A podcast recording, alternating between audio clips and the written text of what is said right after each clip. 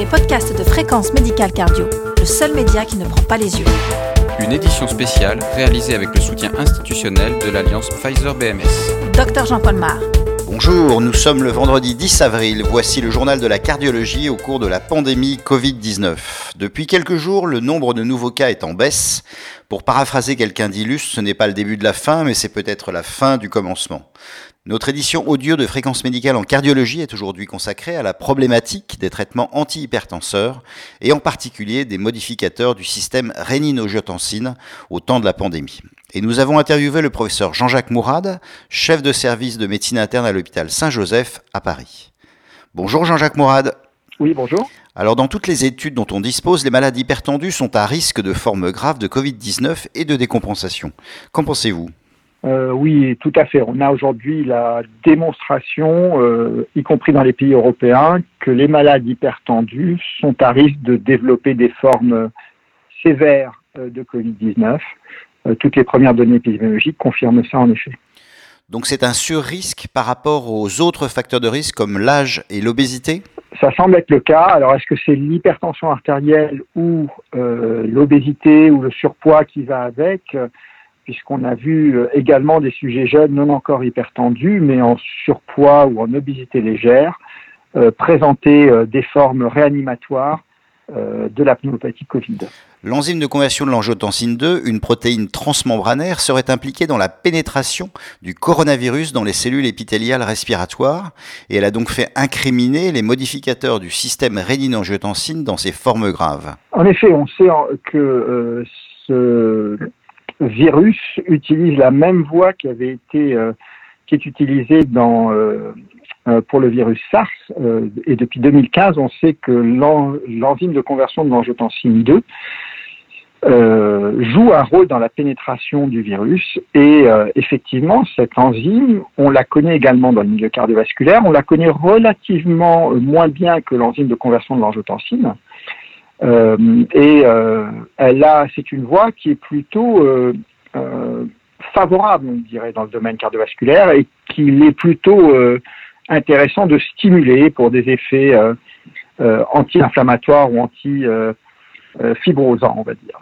Et il a été dit et rapporté de façon un peu globalisante que tous les bloqueurs de système en stimulaient cette enzyme et euh, de facto, on pouvait émettre légitimement l'hypothèse que si cette enzyme était stimulée soit par les maladies euh, de type euh, hypertension artérielle, insuffisance cardiaque, ce qui est le cas, soit par les médicaments qu'on donne pour ces, pour ces maladies, de dire que peut-être les médicaments avaient un rôle dans la facilitation de l'invasion virale chez les patients atteints de ces maladies.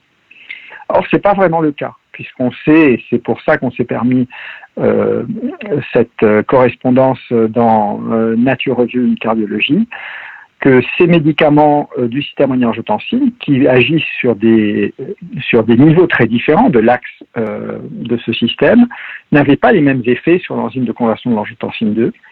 On sait que les IEC, a priori, ont un effet relativement neutre sur cette enzyme et son expression, alors que euh, des molécules comme les antialdostérones et les euh, artans stimulent euh, plutôt l'expression ou l'activité de cette enzyme.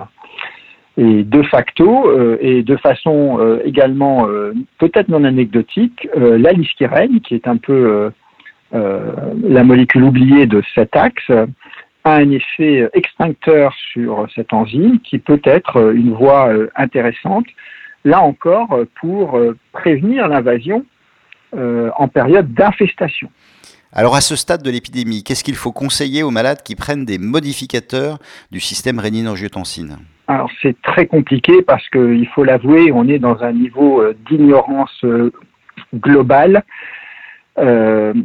qui fait qu'il est très complexe d'émettre des recommandations générales.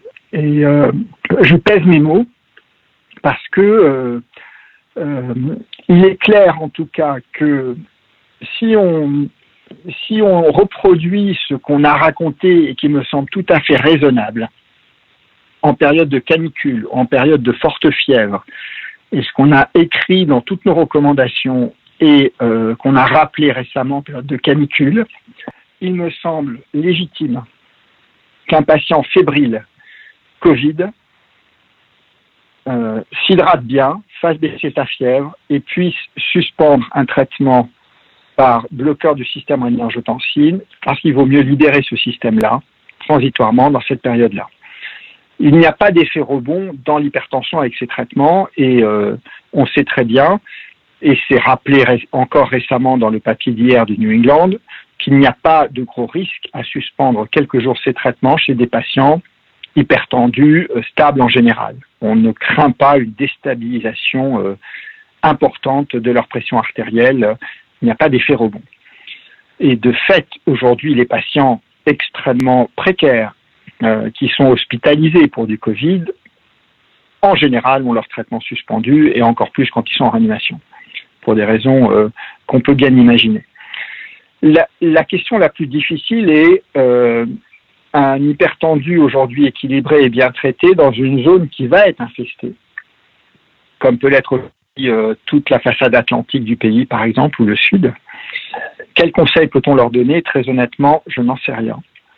Euh, parce que euh, les données euh, qui ont été discutées et rappelées récemment et qui font l'objet de cette de cette discussion me semblent aujourd'hui insuffisamment solides pour pouvoir justifier de, de propositions de substitution, voire même de suspension. Quelles sont les perspectives et les messages à retenir? Je crois qu'il est très important, quel que soit d'ailleurs le, les approches pharmacologiques qu'on pourrait euh, proposer, de bien considérer cette maladie comme une maladie qui évolue dans le temps, qui n'est pas du tout la même, avec des approches pharmacologiques qui seront par définition pas les mêmes, soit en phase de prévention de l'infestation, soit en phase de début d'infestation, soit dans la phase dramatique euh, de l'accélération, la phase auto-inflammatoire euh, dans laquelle on vit pour les patients qui sont autour de J7 à J10, pour certains des patients euh, qui évoluent défavorablement. Et qu'aujourd'hui, imaginez qu'on puisse avoir des comportements de prescription ou de suspension de prescription identiques à tous les stades de la maladie me semble contraire à la physiopathologie qu'on commence à comprendre de cette maladie et qu'il faut au cas par cas réfléchir avec le minimum de bon sens, un peu de recul, euh, pour essayer de, de proposer à chaque patient le bon traitement au bon moment, incluant euh, ces traitements chroniques, euh, en particulier ces traitements cardiovasculaires. Merci Jean-Jacques Mourad. À bientôt. Cette édition audio de Fréquence médicale en cardiologie, entièrement réalisée dans les conditions du confinement, est terminée. Vous retrouverez toutes les informations de la Covid-19 sur le site de Fréquence médicale. On se retrouve la semaine prochaine. En attendant, portez-vous bien.